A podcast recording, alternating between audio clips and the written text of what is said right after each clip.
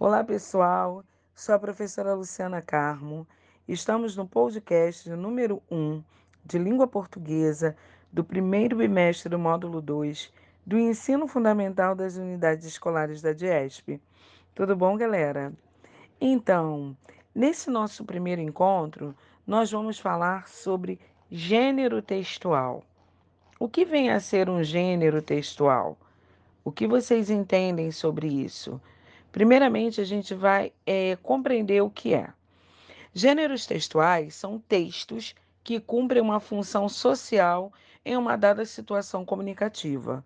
Ou seja, é quando nós estamos dentro de uma determinada situação e que nós empregamos um texto de acordo. Entendeu mais ou menos?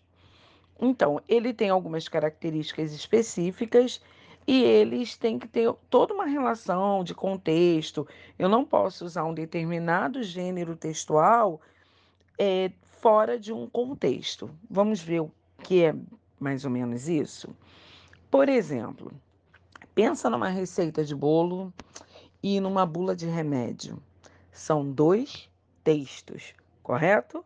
Então, é, cada um desses textos tem um gênero textual. Eu não posso, por exemplo, estar explicando o bolo e apresentar uma bula de remédio ou vice-versa. Porém, ambas têm a mesma função de quê?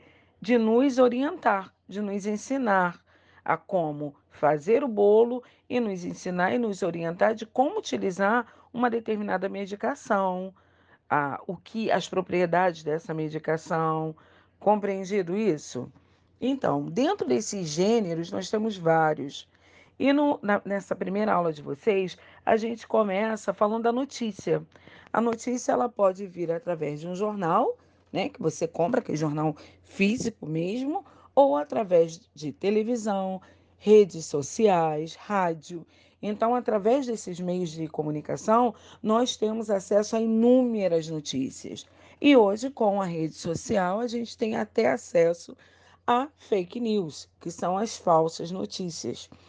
Daí a gente tem que ir à fonte, ver o assunto para ver a veracidade dela e daí passá-la adiante ou não.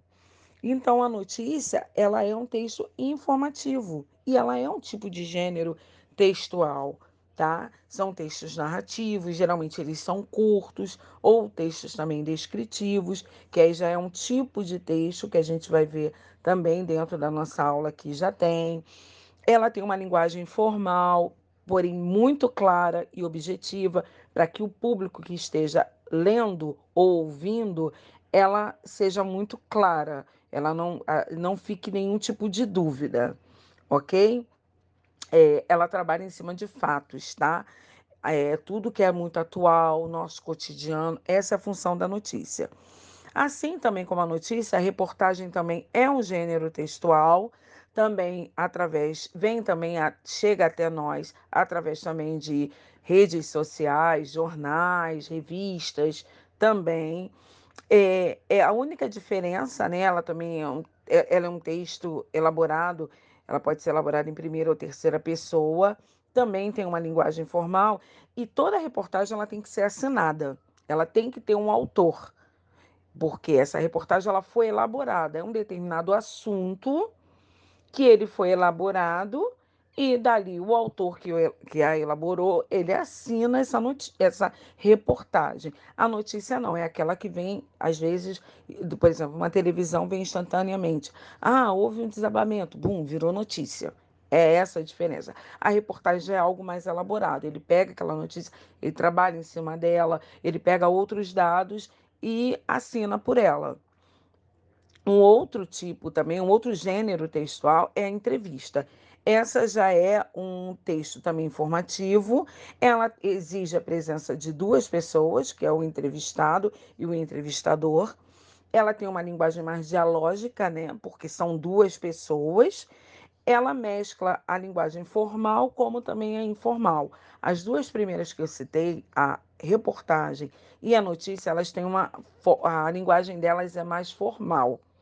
Já a entrevista, ela pode, de acordo com o entrevistado, principalmente, ela ter uma linguagem mais leve, mais solta, é, levando mais a informalidade da língua. Entendido?